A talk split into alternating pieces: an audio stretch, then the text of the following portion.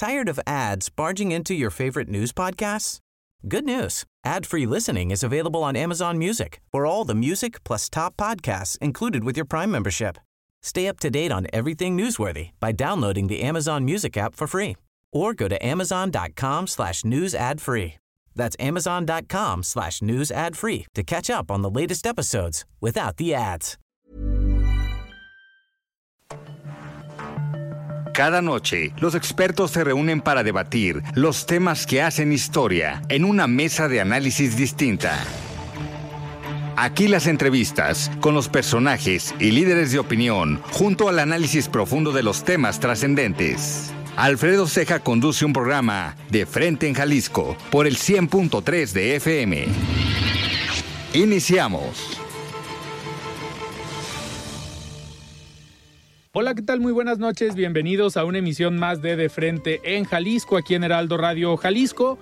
Hoy lunes 26 de diciembre quiero agradecer como todos los días en los controles técnicos a Antonio Luna y a Ramón Luna, en la producción de este espacio a Ricardo Gómez y recordarles nuestro número de WhatsApp para que se comuniquen con nosotros el 3330 1779 66. El día de hoy vamos a tener aquí en entrevista a la coordinadora de diputados locales del Partido Acción Nacional, Claudia Murguía, como todos los lunes, vamos a escuchar el comentario de Rafael Santana Villegas, director de la Escuela de Comunicación de la Universidad Panamericana Campus Guadalajara. Les recordamos que nos pueden escuchar también en nuestra página de internet heraldodemexico.com.mx. Ahí buscar el apartado radio y encontrarán la emisora de Heraldo Radio Guadalajara. También nos pueden escuchar a través de la plataforma iHeartRadio en el 100.3 de FM.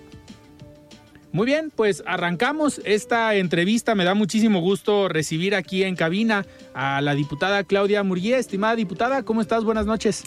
Hola Alfredo, buenas noches. Eh, pues contenta de estar de nuevo aquí contigo. Qué gusto tener este espacio de nueva cuenta para platicar lo que estamos haciendo. Perfecto. Diputada, ¿cómo la pasaste? Regresamos de Navidad. ¿Cómo te fue en Navidad? ¿Compartiste con pues, tu familia? Sí, apapachada con la familia, con mi hijo. Y pues en casa, en casa creo que son tiempos para, para estar en casa, para descansar y para disfrutar a la familia. Perfecto. Diputada, a ver, la, la idea de, este, de esta plática quería hacer eh, en estas últimas semanas del año un análisis de cómo les fue en el Congreso del Estado, independientemente de los temas eh, políticos o de los temas polémicos que han tenido en el Congreso. Me gustaría que iniciáramos eh, conociendo cómo le fue a la bancada eh, joven, o así se, así se autodenominan, la bancada joven de Acción Nacional. Eh, ¿Cómo les fue en este 2022? Pues bien, Alfredo, la verdad es que mm, cumplimos en noviembre un año en funciones como legisladores.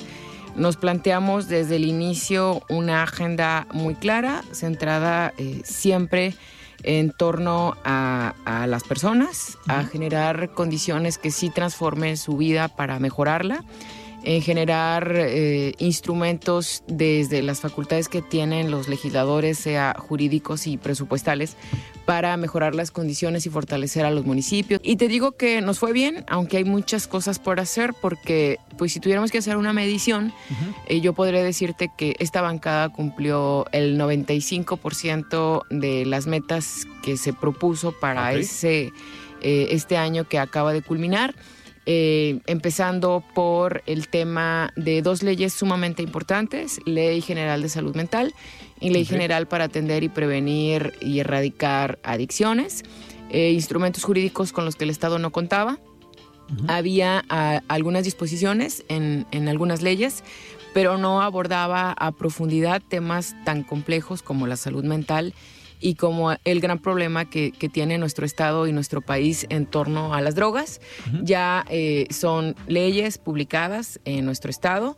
Eh, que para efecto de que, tengan eh, el impacto que nosotros queremos, todavía hay muchas cosas por instrumentar hay muchos lazos que tender y, coordinación respecto de los entes que tienen que ver con la aplicación de esta ley, pero son frutos importantes que ya dio la bancada. Contentos también porque logramos eh, que fuera contemplado en la ley de cáncer un fondo que dará certeza y garantía a, a, los niños que desafortunadamente tengan que acudir a tomar un tratamiento para, para esa terrible enfermedad, que tengan certeza y garantía, que no porque el gobierno en turno cambie uh -huh. va a dejar de existir un fondo para atender su enfermedad. Eh, queda ya enmarcado en la ley como un fondo que si alguno tuviera el atrevimiento eh, en lo futuro a, alguien que estuviera al frente del Ejecutivo en lo futuro que quisiera quitarle los fondos o los recursos a, a, a ese fondo, perdón, eh, pues tendría que pasar por el Congreso. Uh -huh. Entonces sí estamos garantizando que una política pública sí sea efectiva y sea permanente.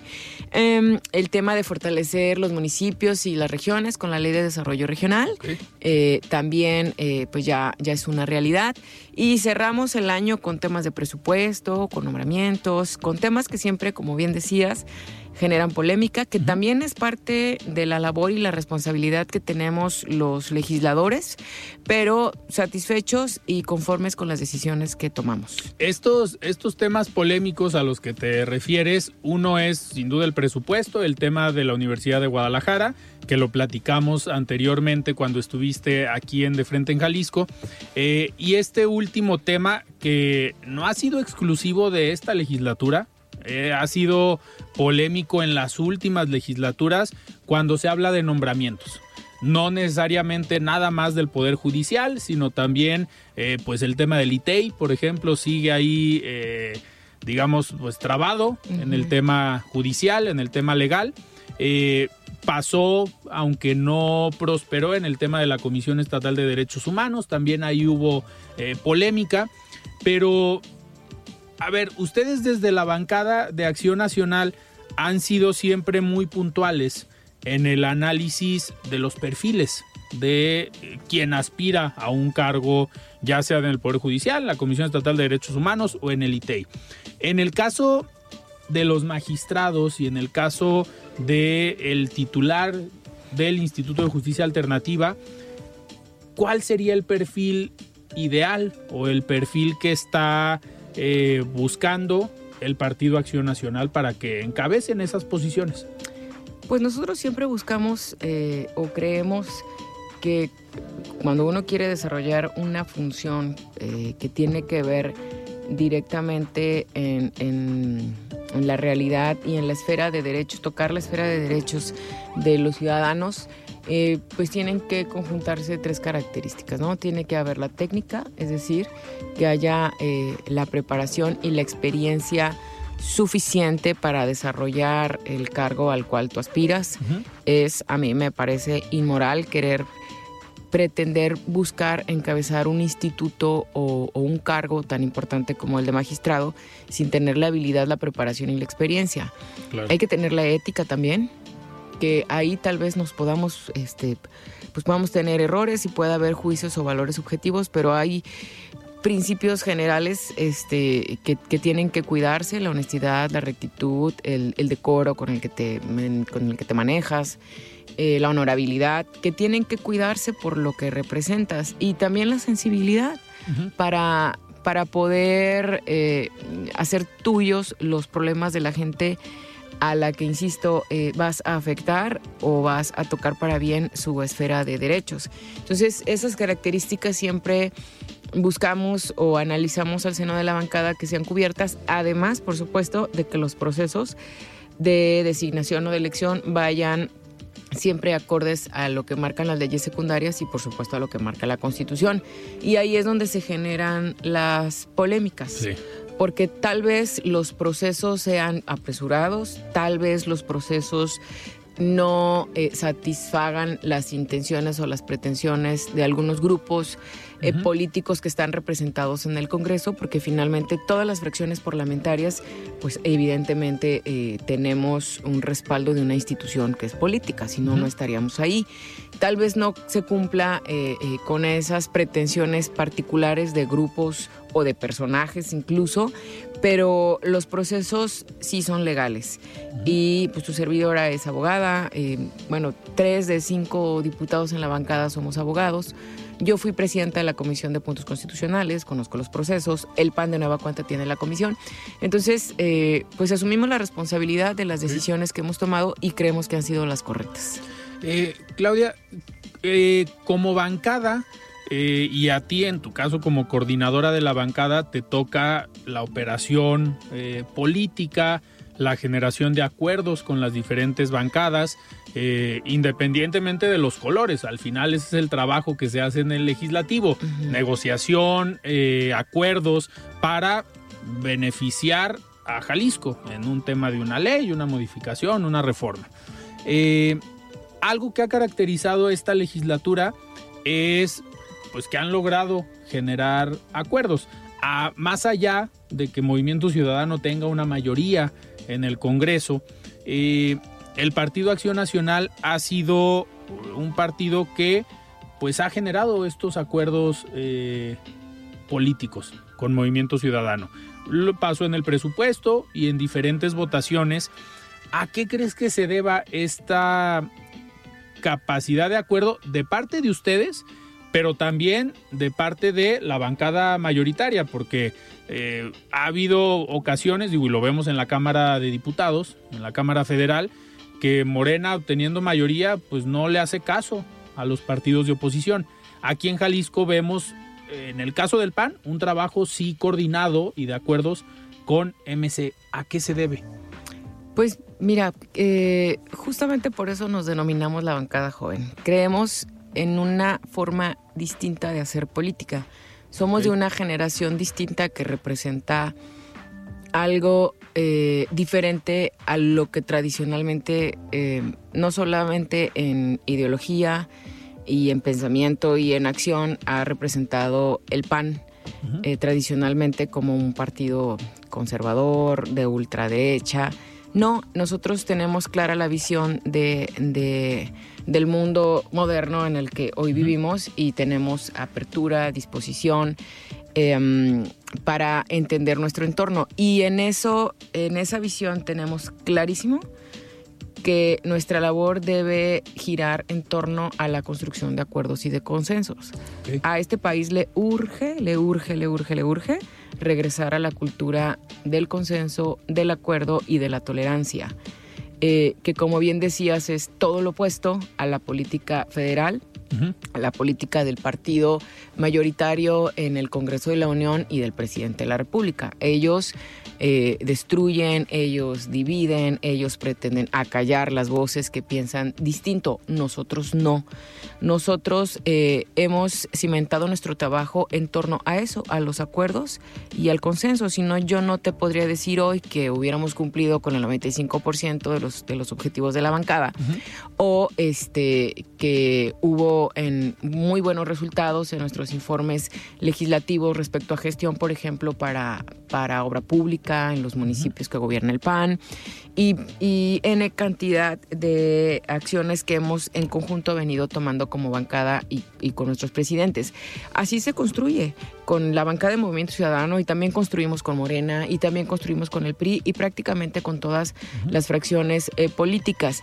Hay señalamientos que hay un un matrimonio, ¿no? Casi inquebrantable con, con la bancada mayoritaria de este estado. Y la verdad es que no, es que hay coincidencias respecto de la agenda de Jalisco, no de la agenda eh, del grupo mayoritario, sino sí de la agenda de Jalisco. Y en eso no nos podemos y no nos vamos a oponer.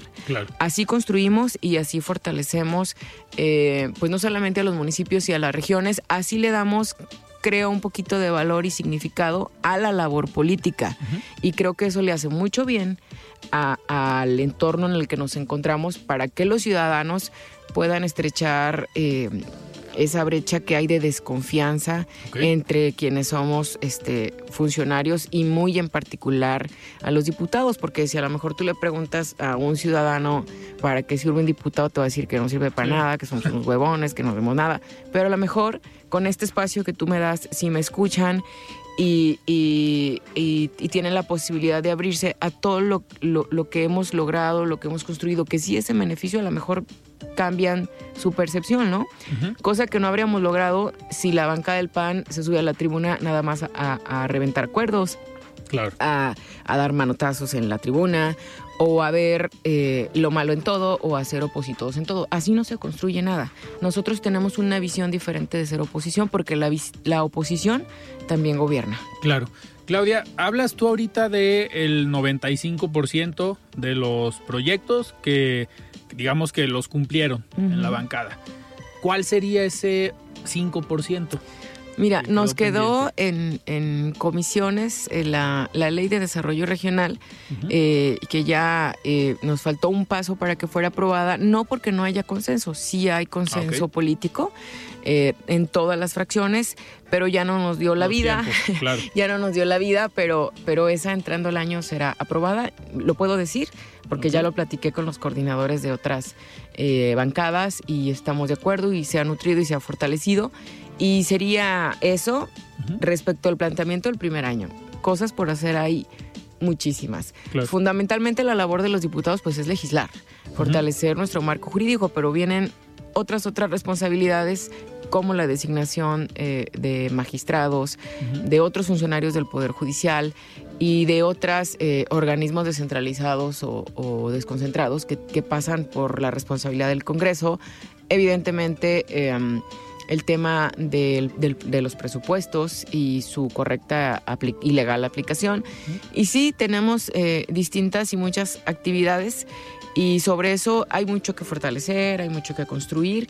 Y pues de cara al, año que está por, comenzar, pues decirle a la gente que la bancada joven del PAN eh, seguirá trabajando con el mismo entusiasmo y con el mismo compromiso. Eh, ahorita, haciendo un balance del año, no nada más de lo que eh, se hizo en el Poder Legislativo, si tuvieras que hacer un análisis de cómo está Jalisco en general, no tomando en cuenta al Poder Judicial, al Poder Ejecutivo o al Poder Legislativo, ¿cómo ves a Jalisco hoy a finales de 2022? Pues creo que podemos estar mejor. Es innegable que tenemos una crisis de seguridad es innegable que hay una percepción de, de, miedo, de, de, que parece que, ese tema va a la alza y no hay cómo se pueda controlar. Pero evidentemente es un tema que tiene todo que ver en la responsabilidad que tiene el gobierno federal. La política de seguridad en temas o en materia del crimen organizado le compete al gobierno federal. Los municipios están rebasados. Los municipios, acorde a la Constitución, tienen la responsabilidad de eh, prevenir. Su policía es preventiva. Pero las políticas de seguridad en esos delitos en específico, que son los que tienen hecho un caos a este país, pues son responsabilidad de la federación en coordinación con el Estado. ¿Podríamos estar mejor si hubiera em, pues esa responsabilidad y esa apertura desde el gobierno federal, porque yo creo que em, pues solamente un demente estaría a favor de todo lo que ha pasado. Y el Estado eh, hace lo que le compete y, pues para lo que le alcanza. Para lo que le alcanza. Y también tiene que ver con el origen de toda esa problemática, ¿no? Eh, estaba yo en el informe del, presidente del Supremo Tribunal el, magistrado Daniel Icón y nos daba un dato así terrible respecto de eh, los juicios que hay en materia familiar por violencia, por pensión alimenticia, em, por acoso, y decía que su más alto rezago es en los juicios de índole familiar, porque no hay manera, no hay manera este, de atender eh, miles de casos que se presentan al mes, daba unas cifras más de mil casos al mes en materia de violencia, dice, pero, y no los vamos a poder contener, porque lo que no se contiene es la crisis que hay al seno de las familias. Claro, al final tendría que ser un trabajo preventivo. es, ajá, es, es qué está pasando. Y es lo mismo que, pasa en el entorno de todo lo que se gesta alrededor de las drogas. Por eso te decía yo la importancia de la nueva ley eh, que, ya tiene nuestro Estado y que impulsamos nosotros para prevenir, para atender, para estudiar, para investigar, cómo podemos mitigar y frenar esa situación, porque es un tema, de, ¿dónde se origina el problema? Pues en la sociedad. Entonces, eh, evidentemente, creo que sí podemos estar mejor. No podemos estar satisfechos con la situación que hoy, hoy guarda Jalisco. Creo que en, materia económica, eh, a pesar de la pandemia, tenemos eh, eh, pues eh, avances, se dieron pasos importantes para consolidar la economía después del proceso de, la pandemia. Ah, Jalisco cada vez es más visto a nivel internacional por toda la riqueza turística y, y gastronómica y todo lo que hay, pero bueno, la madre de todos nuestros problemas y de nuestras inseguridades y de nuestros miedos pues es todo lo que tiene que ver con el crimen organizado. Claro. Y sí podemos estar mejor, pero pero bueno, eh, creo que es un trabajo que tiene que hacerse coordinado y que tenemos que asumir todos los que somos parte de los poderes del Estado como una responsabilidad. Y es una parte, como comentas, eh, transversal. Por un lado, enfocarlo desde el tema de la salud, el tema de la prevención, desde la educación, eh, pero algo que pues no podemos negar es que necesitan también presupuesto las instituciones. Ahorita que comentabas eh, este rezago o este, esta falta de personal y de capacidad desde el Poder Judicial para atender todas estas denuncias eh, por el, bueno, casos ya, ya consignados en el tema de violencia al interior de las familias, eh, si no se trabaja la prevención, pues ya tienes los casos ahí. Entendería a lo mejor yo desde afuera que la única forma de dar una solución a todos esos casos es fortaleciendo el Poder Judicial, teniendo más presupuesto, teniendo más personal para que puedan eh, resolver.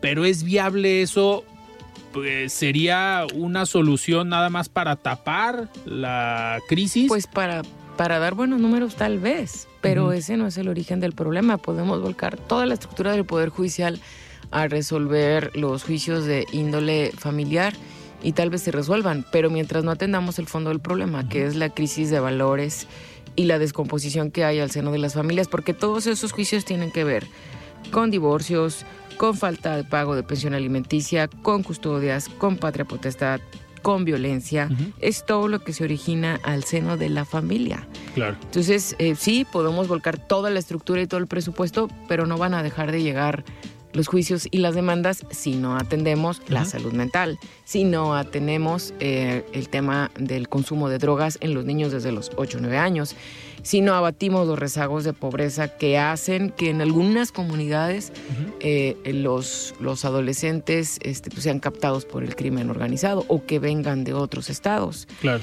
Ese es el problema realmente. Claudia, tenemos que ir a un corte. Antes de irnos, vamos a escuchar el comentario de Rafael Santana Villegas, director de la Escuela de Comunicación de la Universidad Panamericana. Estimado Rafa, ¿cómo estás? Buenas noches.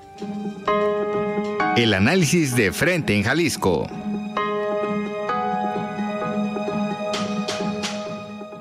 Buenas noches, Alfredo. Me da mucho gusto saludarte tanto a ti como a quienes amablemente nos escuchan este lunes.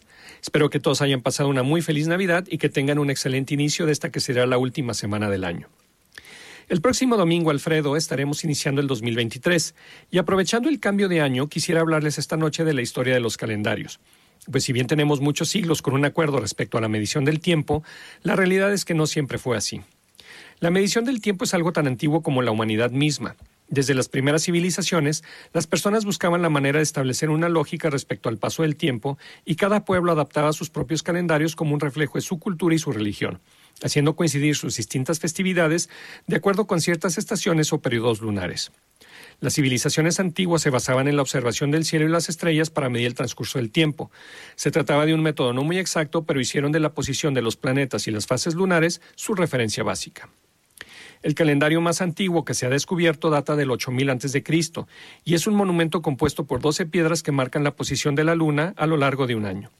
Posteriormente, hace aproximadamente 5.000 años, los sumerios y babilonios dieron origen a los calendarios lunisolares, los cuales ya incluían los resultados de observar también al Sol y el paso de las estaciones. Los sumerios dividieron el año en 12 ciclos lunares, pero este tiempo no coincidía con el año solar que era más largo, por lo que añadían un mes cada cuatro años para compensar. Posteriormente fueron los babilonios los que fraccionaron el día en 24 horas y la hora en 60 minutos. El calendario sumerio fue el que sirvió de base para la creación de otros calendarios como el de los hebreos, los griegos y los antiguos egipcios. Fueron precisamente estos últimos quienes descubrieron que el año duraba 365 días, por lo que dividieron el calendario en 12 meses de 30 días cada uno y tomaron festivos los cinco días que sobraban cada año. En nuestro continente, Alfredo, los mayas también tuvieron su propio calendario y coincidieron en la duración del año solar, es decir, en los 365 días que plantearon los egipcios. Una civilización tan importante como la romana no se podía quedar atrás, y también tenía su propio calendario, el cual solamente contaba con 10 meses, de marzo a diciembre contabilizando un total de 304 días, y con el tiempo los astrónomos romanos hicieron precisiones definiendo un calendario de 12 meses y 355 días, esto a partir del siglo VII a.C. Algunos siglos después, en el 45 a.C., Julio César estableció un nuevo calendario al que se le conoció como Juliano, que constaba de 365 días, con lo que se completaba el tiempo en la que la Tierra giraba alrededor del Sol. A la muerte de Julio César, el emperador César Augusto decide rendirle un homenaje a este último llamando Julio a uno de los meses y decreta también que el siguiente mes se llamaría agosto, en honor a su persona. Ambos meses serían más largos y contarían con 31 días, por lo que echaron mano de dos días de febrero para que este mes quedara en 28 días. Sin embargo, para evitar un desajuste, cada cuatro años se le agrega a este mes un día para que tenga 29. El calendario que tenemos hoy en día parte de este último, pero con algunos ajustes hechos por el Papa Gregorio XIII en 1582, razón por la cual se le conoce como calendario gregoriano. Este es el calendario más preciso y se utiliza en prácticamente todo el mundo, pero cada año se desajusta 26 segundos, por lo que se estima que en más o menos 3.300 años habrá que añadir un día extra para ajustarlo. Alfredo, hasta aquí mi participación de esta noche. Agradezco tu atención y la de quienes nos han escuchado a lo largo de este año y les deseo un 2023 lleno de salud, paz y prosperidad en lo personal y lo profesional.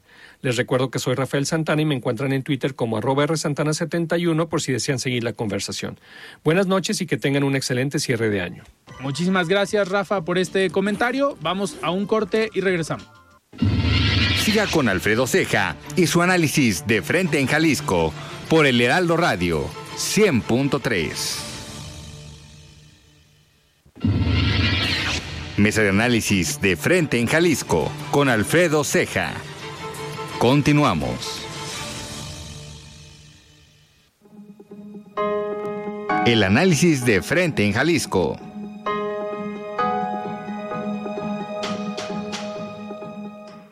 ¿Qué tal Alfredo? Muy buenas noches, ¿cómo estás? Un gusto saludarte como cada semana a ti, por supuesto todo tu auditorio, en esta última semana del año, además del último suspiro del 2022, que nuevamente... Tired of ads barging into your favorite news podcasts? Good news. Ad-free listening is available on Amazon Music for all the music plus top podcasts included with your Prime membership. Stay up to date on everything newsworthy by downloading the Amazon Music app for free or go to amazon.com slash news ad free. That's amazon.com slash news ad free to catch up on the latest episodes without the ads. Se, va, se fue rápido. Eh, comentarte mi preocupación, pues eh, digo, concretamente contra el atentado que sufrió el periodista Ciro Gómez Leiva la semana pasada, pero en general porque ha sido un año muy violento para quienes ejercen esta noble profesión del periodismo, a integrantes de medios de comunicación que eh, a lo largo y ancho del país pues dedican su, vida, su tiempo y su carrera a informar a la sociedad sobre diversos acontecimientos, ¿no? Eh, leía yo el día de ayer este, una columna de Javier Lafuente de, del país, del diario español, pues manifestando igual esta preocupación. Y mira, no es cosa menor. la libertad de expresión eh, es parte indispensable en cualquier democracia. En cualquier democracia, en cualquier Estado democrático eh, moderno en el que se respeten los derechos humanos, pues uno de los principales derechos humanos es el derecho a la información y este conlleva o lleva implícita la libertad de expresión para poder existir. Yo no puedo opinar de lo que no conozco, por supuesto, por eso es tan importante que se garantice siempre el derecho eh, a acceder a información pública pero tampoco puedo opinar con miedo a, tener una represalia en caso de que opine, ¿no? son, son dos importantes premisas para que exista la libertad de expresión en cualquier lugar, incluido nuestro querido México, Jalisco. Es necesario, uno, que eh, las autoridades me garanticen el acceso a información, a información pública, información de interés general, para luego entonces poder opinar de ella. Pero el segundo requisito indispensable es que las autoridades me protejan en caso de que mi opinión pueda incomodar a cualquier otra persona. Obviamente la libertad de expresión tiene límites, Alfredo. Por supuesto que los hay. Tenemos que evitar calumnias, tenemos que evitar difamaciones, tenemos que evitar eh, cuestiones de incitaciones a la violencia o a cometer algún delito, por ejemplo. Pero fuera de esos límites bastante razonables, en el 99% de los casos que ha habido de asesinatos y de atentados contra periodistas, pues no, no se cruzaron dichos límites, ¿no? En realidad obedeció a cuestiones que molestaron o pudieron haber molestado a, pues al crimen organizado o a las propias autoridades, no se sabe.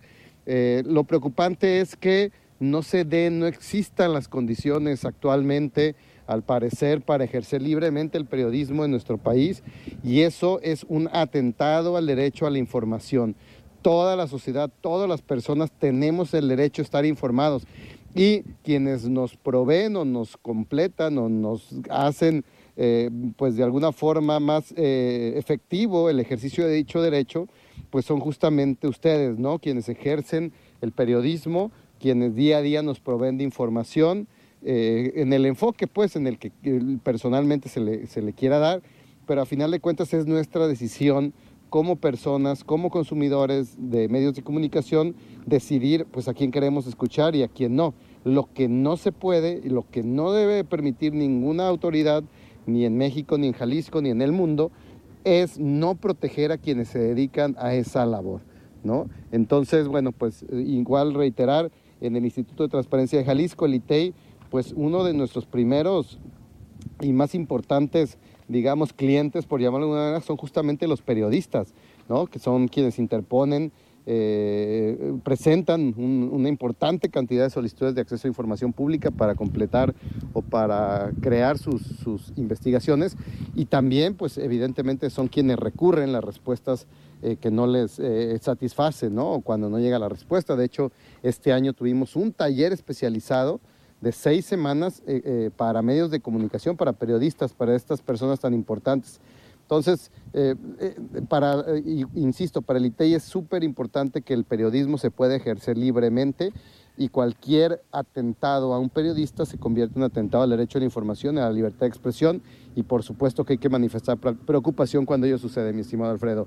Te mando un fuerte abrazo nuevamente, deseándote un exitoso y muy feliz año 2023 y nos vemos acá para el año que entra. Este, seguir participando con mucho gusto aquí en este espacio que amablemente nos ofrece el Heraldo Jalisco. Abrazo, mi estimado Alfredo, saludos. Muy bien, estamos de regreso aquí en De Frente en Jalisco, platicando con la coordinadora de diputados locales del Partido Acción Nacional, Claudia Murguía. Eh, Claudia, pasando a temas más políticos. Eh, ya te preguntaba en el primer bloque cómo ves a Jalisco. Eh, en las pláticas que hemos tenido, eh, pues se ve también tu interés y el conocimiento que tienes sobre la política a nivel nacional. ¿Cómo ves al país? ¿Cómo ven desde el Partido Acción Nacional y desde la bancada a México? En peligro, en riesgo, mientras exista la amenaza del presidente de la República de, de socavar a las instituciones, de acallar las voces que pensamos diferente, como te decía hace rato.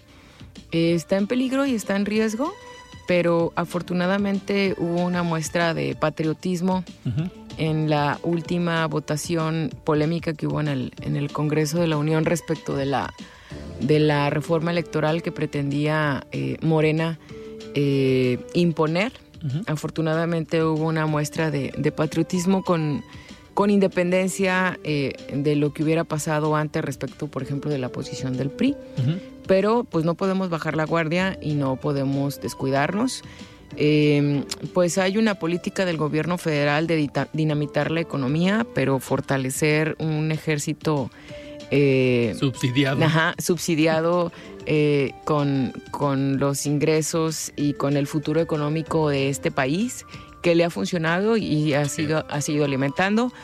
Hay una amenaza muy fuerte a nuestro entorno eh, natural. eh, esos eh, proyectos como el tren Maya y la refinadora y todo eso que es un retroceso, no sé, yo creo que de 500 años más o menos, en lo que tiene que ver con las energías limpias, en lo que tiene que ver el, el respeto de nuestros ecosistemas y de cuidar lo, lo bello, lo hermoso que tiene este país, como son nuestros recursos naturales.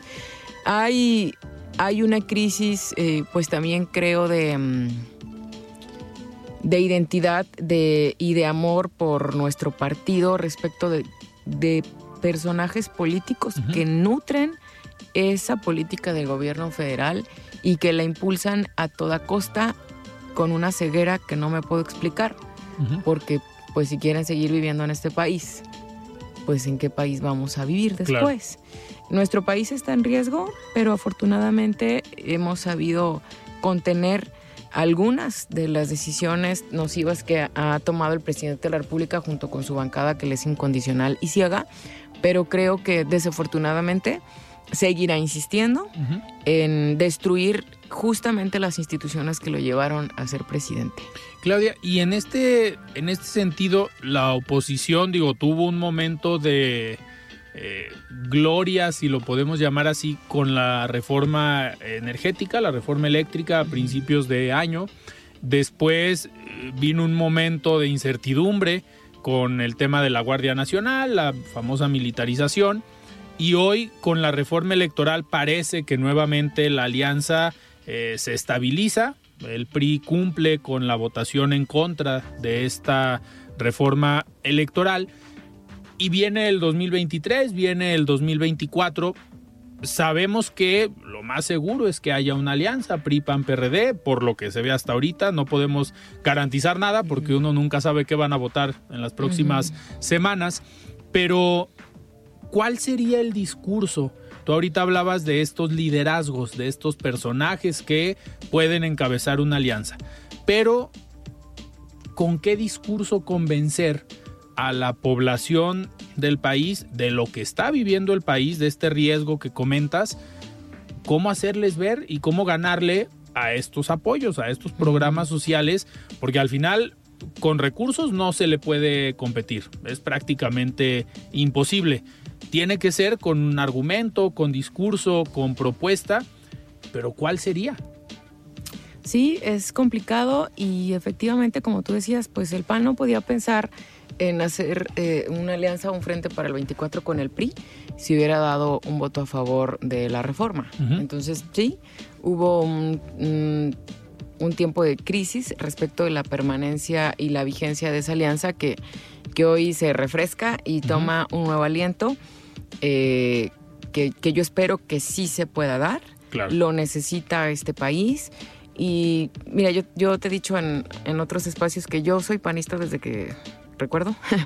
Este, desde los 14 años participo en política y para mí era inconcebible hacer una alianza con el PRI, ¿no? Pues si el partido nació o, o mis primeros años eran siempre eh, un tema de, de, poder ganar los espacios uh -huh. que malamente antes, eh, bueno, no vamos a decir ni antes ni después, este, el tema era contra el sistema, claro. era contra el PRI. Para mí era inconcebible, pero hoy vivimos en otra circunstancia, en otra época, y yo creo que hoy sí es valioso que mm, partidos políticos como los nuestros, como uh -huh. el PAN, con principios muy arraigados, con una doctrina este, muy bien cimentada, se despoje un poquito de eso para construir en torno a un proyecto de país. Uh -huh cómo hacer llegar, cómo, cómo hacerle entender a la gente justamente lo que decimos, ¿no? Este, pues está dinamitándose la, la economía del país. Esas, esas dispensas, esos apoyos, eso, eso es, es temporal. Sí. Es temporal y es imposible de sostenerse. Creo que tenemos que mover otro tipo de estructura, llamar a, a otro tipo de actores que, que han estado ajenos de otros sectores de la sociedad que han estado ajenos de la participación o que estuvieron incluso apoyando a Morena, que hoy muchos se arrepienten uh -huh. y han abandonado ya eh, esa corriente. Eh, si, ¿Cómo le dices tú a la gente que no vive, que sobrevive?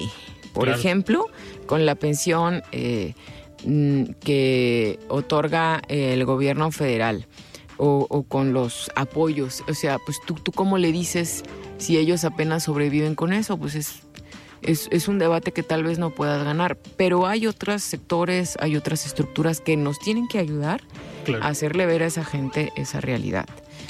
Andrés Manuel fue electo con 30 millones eh, de votos y estoy segura que de esos 30 millones ya no conserva ni la mitad. Entonces ahí es donde tenemos que estar nosotros con un discurso franco, con un discurso sincero y con una propuesta contundente y viable de rescatar al país de la situación en la que está y evidentemente de que podamos pues vivir en la patria que anhelamos todos, que sea justa, que vivamos en paz, que vivamos con libertad y con las mejores oportunidades, que no es nada fácil de construir, pero yo siempre he sido optimista e idealista y creo que las cosas van a mejorar. Eh, no es, digo, no es nada fácil construir el discurso y lo ideal o lo principal sería tener esa estrategia, tener esa planeación desde los partidos de oposición, quienes decidan sumarse a este proyecto, para después buscar al personaje. Porque al final el personaje debe coincidir con ese plan y con esa comunicación, con ese proyecto que se construya desde los partidos. En España muchas veces se habla de la construcción de gobierno, que se pone de acuerdo el Parlamento, cuál va a ser el plan de gobierno y ya que lo tienen y ya que se pusieron de acuerdo los partidos, eligen al personaje, que va a ser el presidente. Eh, en el caso de la alianza, ¿crees tú posible o viable que el personaje que pueda encabezar pueda ser de alguno de los partidos políticos o para tener un mayor convencimiento tenga que ser alguien externo a los partidos políticos. Pues no quisiera cerrar la posibilidad de ninguna de las dos opciones, pero lo que sí tiene, ese es un, una prueba que tenemos que superar porque pues apuntados ya hay.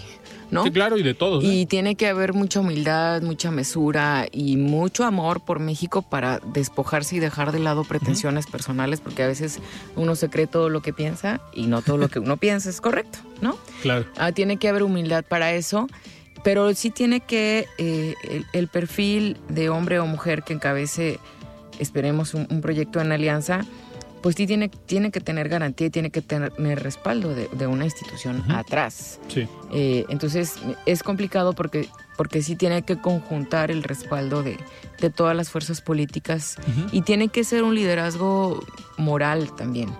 Un liderazgo moral que sí tenga claro y conecte con los mexicanos respecto de la causa que nos mueve, que es salvar a México.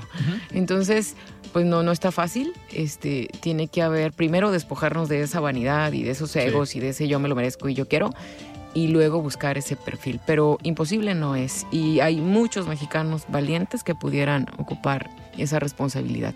De, es tener, digo, esta madurez política, ¿no? De reconocer hasta dónde a cada uno de los personajes eh, le alcanza. Eh, en este espacio ya hemos platicado con eh, panistas como Santiago Krill, el diputado federal, o como el senador Damián Cepeda. Ambos aquí ya dijeron que sí les gustaría encabezar, pero algo que sí les pregunté yo a ambos es, a ver, en caso de que no les alcance, ¿estarían dispuestos a sumar ese, esa fuerza que puedan tener al interior y al exterior de su partido para un proyecto independientemente de quién encabece y los dos dijeron que sí. Eh, del lado del PRI me ha tocado entrevistar también aquí a Beatriz Paredes y en su momento también lo, lo comentó. Eh, ¿por, qué, ¿Por qué lo digo? Porque son estos personajes que ya levantaron la mano que en un dado caso, si no tuvieran esta voluntad y llega un personaje externo o de otro partido, que puedan echarse para atrás y puedan decir, no, si no soy yo, no, es nadie. Entonces, esta, esta madurez sin duda va a ser necesaria, pero se tendría que ir construyendo desde ya, ¿no? ¿No crees que los partidos hoy que están en la alianza, eh, si bien están tratando de construir, consolidar y mantener la alianza como tal, no se está yendo ya un poco tarde en los perfiles? Probablemente, y bueno, pues no es secreto de nadie que gobernadores van, vienen a Jalisco y andan haciendo giras con tal o cual pretexto y como coloquialmente se dice, pues andan como como calentando motores y es como parte de la oferta. Pero sí, sí deberíamos, como tú bien dices, ya tener un, pues un camino más sólido y, y cimentado con esa humildad y con esa generosidad que tiene que haber de todos los que aspiran para que ya pudiera estarse estrechando. No te puedo decir que no lo haya, pero las dirigencias nacionales están trabajando en ello. Marco Cortés, que es nuestro presidente, evidentemente tiene clara esa responsabilidad. Esperemos que pronto podamos tener una cara más visible de quién pudiera ser. Tuvieron el Consejo Nacional sí, hace unos días. El sábado. Eh, ¿Cómo les fue? ¿Cuál, ¿Cuál fue, digamos, el objetivo y cuál es la ¿Cuáles son los pasos a seguir ahora para el Partido pues Acción Nacional? Fue una, una sesión eh, ordinaria donde se eligieron presidentes de algunas comisiones que tiene el Consejo, integrantes y demás. Y bueno, evidentemente el, el mensaje del, del, presidente es a redoblar esfuerzos, a estar unidos y a no caer y a seguir insistiendo y persistiendo respecto de la esfera que cada quien tiene de responsabilidades en los estados y, y en los órganos eh, del Estado em, en el tema federal, pues a no, a no bajar brazos y a seguir dando la batalla por defender México. Apertura sigue existiendo para el tema de poder consolidar una alianza, pero hasta ahí en, todavía no podemos este, alzar el nombre de nadie. Y, Claudia, en el, en el Partido Acción Nacional, en las diferentes elecciones que, pues, que han pasado en los últimos años, hay personajes de diferentes estados que uh, ayudan, operan en estados donde tienen elecciones. El próximo año hay elecciones en Coahuila y hay elecciones en el Estado de México, sin duda dos estados importantes para el país y dos estados importantes para la alianza o para el Partido Acción Nacional. Eh, desde Jalisco, ¿cómo ven estos dos procesos eh, a los que están a punto de, de entrar? Y la otra pregunta sería si desde Jalisco también se estaría pues trabajando y apoyando al mismo partido en los diferentes estados. Sí, siempre nos apoyamos, siempre hay esa solidaridad y mm, de apoyarnos entre estados cuando hay procesos y sobre todo en elecciones tan complicadas como la de la Ciudad de México. Pues yo quisiera decirte que, que quisiéramos pensar que, que hay posibilidades este, para poder pues eh, ganar el Estado de México, pero la verdad es que la situación está compleja, está compleja por todo, pues es la joya de la corona del, gobierno federal. Y bueno, lo vivimos en, las, en los últimos procesos, la cargada de campaña de Estado que traen los candidatos de Morena, pues es muy difícil o imposible de revertir por presupuesto, por tema este de estructura respecto de los brigadistas y demás, pero pues el PAN no se achica, el PAN tiene eh, perfiles para contender y sí, siempre apoyamos, bueno, quienes somos servidores públicos, evidentemente que tenemos otra responsabilidad, estamos cuidando no transgreder absolutamente ningún mandato legal, pero siempre hay esa correspondencia y solidaridad de estarnos apoyando. Se, se anunció, digo, el, en estos dos estados, el Estado de México, pues sí, es como dices tú, es la joya de la corona, lo que Morena estaría buscando pues quitar a un bastión priista, un estado de donde era Enrique Peña Nieto, donde que representa digamos a una ala muy fuerte del PRI. Eh, Coahuila que es el otro estado, también un estado que pues pareciera que el PRI trabaja, opera de manera diferente. Hubo elecciones para el Congreso del Estado y se llevaron todo, a pesar de lo que se pueda decir de los hermanos Moreira o de lo que haya pasado en Coahuila. Y Morena, pues todo indica que su encuesta para elegir al candidato a gobernador la gana Armando Guadiana, el senador, este senador que ha sido polémico por el tema de, del carbón y la Comisión Federal de Electricidad.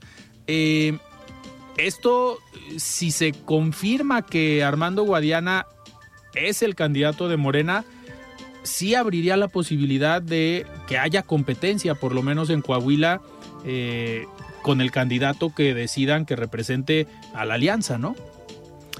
Sí, mira, eso que decías de mm, casos muy particulares respecto de la estructura que tiene el PRI, sí es sorprendente. Sí, o sea, fue sorpresa para todos, pero efectivamente eh, sí se abre la posibilidad con el, con el senador. Bueno, y pues insisto, con toda la cargada que trae Sí. y lo que implica hacer una campaña de Estado, este, evidentemente y desafortunadamente, este, habrá una competencia entre esos dos personajes. Eh, pero como te decía, pues el PAN no, no se achica. Claro. Eh, evidentemente estaremos preparando un buen perfil y un buen cuadro. Y algo que yo he aprendido a lo largo de más de 20 años que he estado en política, que aquí nada está escrito. Sí, hasta el día de la elección. Aquí nada está escrito y las, las encuestas sí te sirven para medir y tomar ciertas decisiones, pero nunca ya no son determinantes.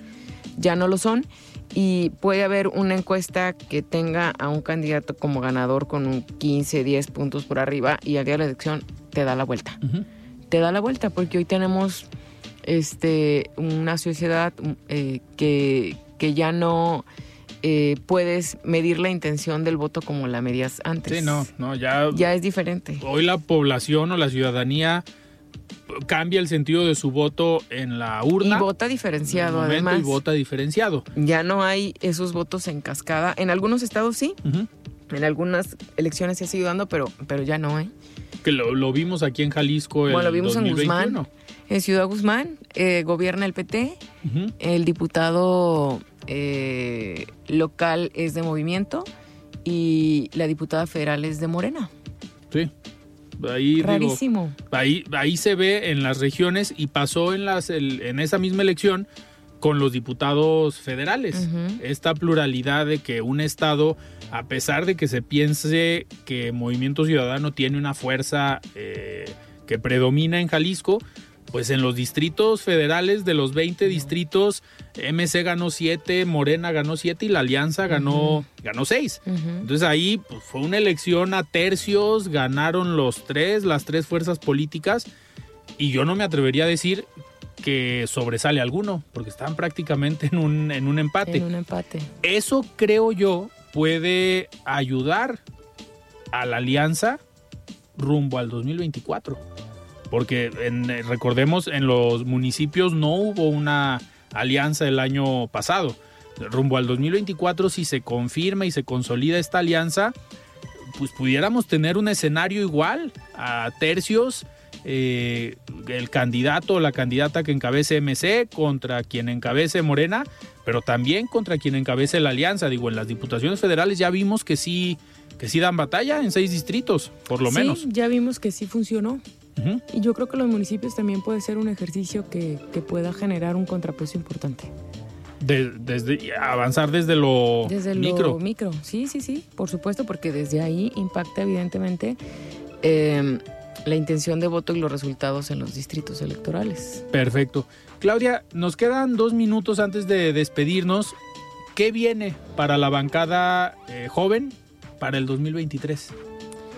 Bueno, primero, este, estamos a días de terminar el año, pues desearles a, a ti, a, a todo el equipo de, del Heraldo y a todos los jaliscienses que puedan pues terminar su año en, en tranquilidad, en paz y conviviendo con la familia y de parte de la bancada joven del PAN, pues les deseamos lo mejor y, y un feliz año nuevo. Eh, viene eh, cerrar los temas que nos quedaron pendientes en, en- en la legislatura, eh, en este primer año de, de legislatura, como es la ley de desarrollo regional, y eh, pues darle herramientas para que sí sean contundentes esas dos, esas dos leyes generales que, acabamos de, aprobar. Nuestro trabajo siempre va a centrarse respecto de la esfera de derechos de las personas y sobre eso nos vamos a seguir eh, construyendo y con independencia de todo lo que ya viene y revuelo del proceso electoral del 24, quiero que la gente sepa que la bancada joven del PAN está concentrada en cumplir a cabalidad su compromiso con Jalisco. Perfecto. Claudia, pues yo te agradezco que hayas estado aquí en De Frente en Jalisco. Todavía días de descanso, pero muchísimas gracias por estar aquí. Muy buenas noches. Gracias a ti, Alfredo. Buenas noches. Muchísimas gracias. Platicamos con la diputada Claudia Murguía, coordinadora de los diputados locales del Partido Acción Nacional en, esta, en este arranque de la última semana del año. Yo soy Alfredo Ceja. Nos escuchamos el día de mañana. Alfredo Ceja los espera de lunes a viernes a las 9 de la noche para que junto con los expertos y líderes de opinión analicen la noticia y a sus protagonistas. Esto fue De Frente en Jalisco, otra exclusiva de El Heraldo Radio. Tired of ads barging into your favorite news podcasts? Good news. Ad-free listening is available on Amazon Music for all the music plus top podcasts included with your Prime membership. Stay up to date on everything newsworthy by downloading the Amazon Music app for free or go to amazon.com slash news ad free.